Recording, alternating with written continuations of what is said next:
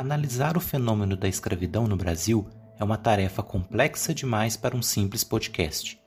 Neste caso, optaremos por apresentar algumas características gerais do escravismo no período colonial brasileiro. Tanto os indígenas quanto os africanos foram vítimas da escravidão na América Portuguesa, com registros que datam a meados do século XVI. A princípio, o uso da mão de obra indígena pareceu a via mais simples de expansão dos esforços de colonização, principalmente em regiões como a capitania de São Paulo, onde o elevado custo e os recursos menores inviabilizavam a importação de africanos em larga escala. Todavia, com o tempo, a escravidão indígena foi sendo suplantada pela africana na colônia. Diversos motivos explicam isso, como o elevado número de mortes por doenças e as fugas, a incompatibilidade do modo de vida nômade de alguns nativos com o trabalho nos latifúndios, preconceituosamente visto como uma manifestação de indolência, e a resistência de missionários católicos, especialmente dos jesuítas, aos ataques de bandeirantes a seus aldeamentos. Isso culminou na abolição formal da escravidão indígena pela coroa portuguesa no século XVIII. Paralelamente a isso, a escravidão africana só cresceu no período colonial.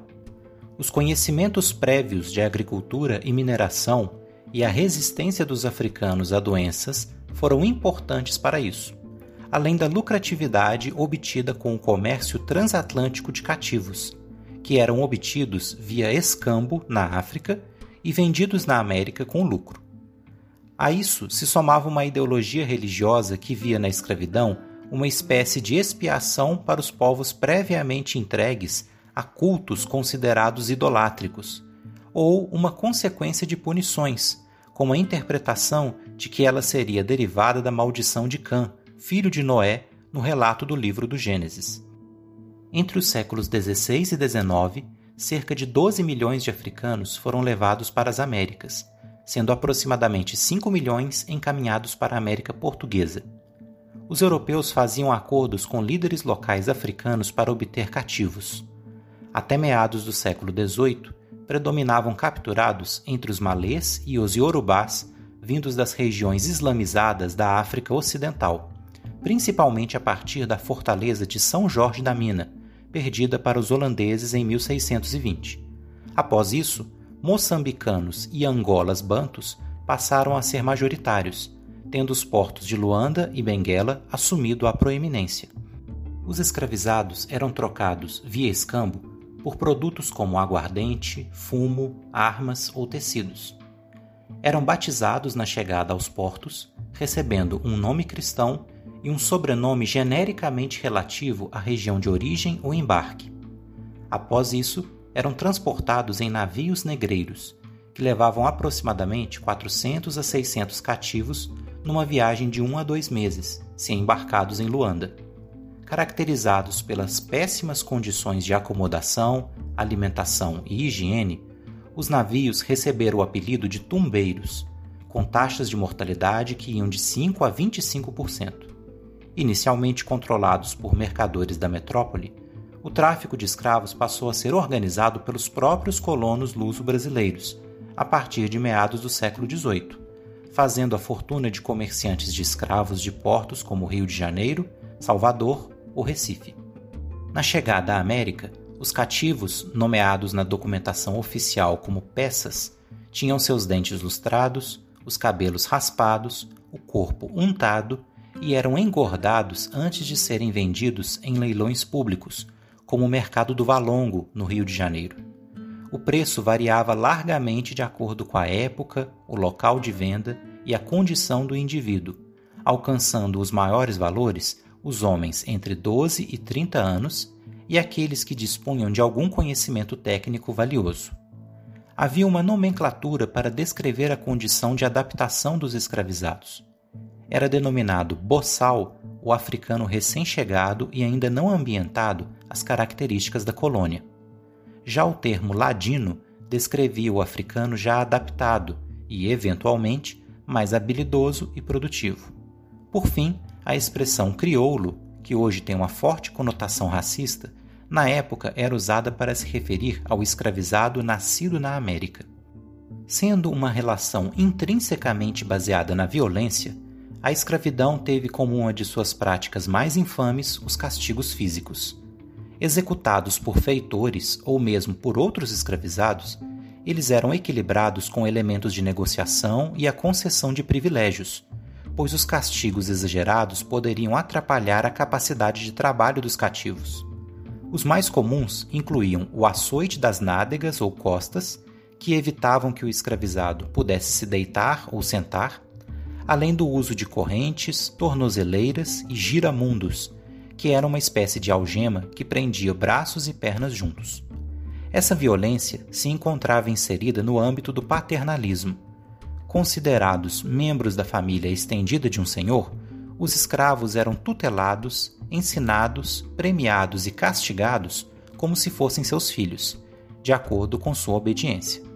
Também nesse sentido, a prática do estupro foi recorrente e uma das faces esquecidas do processo de miscigenação do Brasil. A maior parte dos cativos executava trabalhos braçais, sendo chamados escravos do eito. Porém, Alguns que receberam a denominação de escravos de ganho podiam dominar habilidades como, por exemplo, artesanato, barbearia ou culinária, conseguindo fazer um acordo com seus senhores para obter renda e dividi-la com os mesmos, atuando de forma mais autônoma, principalmente no ambiente urbano. Os conhecimentos prévios dos cativos, como técnicas de mineração, dominadas por escravizados vindos da África Ocidental, por exemplo, foram incorporadas pelos portugueses em diversas atividades produtivas. Os escravizados podiam acumular alguma riqueza, denominada pecúlio, de forma a comprar uma carta de alforria que lhes garantisse a passagem para o status de liberto, também chamado forro. Os senhores também concediam alforrias a bebês, frequentemente seus filhos com escravizadas, na pia batismal ou a cativos e a seus descendentes que haviam servido por um longo período. Havia também a coartação, uma alforria progressiva que era saudada em parcelas. As populações africanas e afrodescendentes elaboraram ao longo dos séculos diversas formas de resistência à condição de escravizados, em escala individual, familiar ou de grupos locais, não existindo ainda um pensamento abolicionista mais amplo. De forma direta, ocorreram diversos episódios de fugas e revoltas locais contra senhores. Também se tornou célebre a formação de quilombos, comunidades de escravizados fugidos, compostos também por pardos e brancos pobres. Os quilombos não reproduziam as estruturas africanas tais como eram, mas as readaptaram ao contexto americano. Há registros da manutenção de práticas como a escravidão interna nos quilombos, e, eventualmente, a negociação com autoridades locais que tentavam evitar novas revoltas. O maior quilombo do período colonial formou-se em Palmares, no atual estado de Alagoas, no século XVII.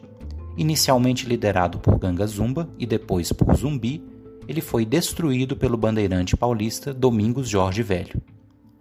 Havia também formas de resistência mais cotidianas, como a displicência no trabalho, furtos, sabotagem de equipamentos e mesmo o suicídio. Culturalmente, os escravizados foram capazes de reelaborar diversos elementos africanos no contexto da América Portuguesa, dialogando com os brancos, como no caso de festas como o Congado ou as Irmandades de Escravos, ou escondendo-os da perseguição, como ocorreu com o sincretismo religioso entre orixás e santos católicos e a prática da capoeira. Essa é uma história de violências e afetos, vitórias e derrotas, opressão e resistência, que só encontrou mais espaço nos estudos escolares nas últimas décadas, a despeito da tradição acadêmica. Esse é um tema de suma importância para se compreender o racismo e a desigualdade étnico-racial ainda presentes no Brasil.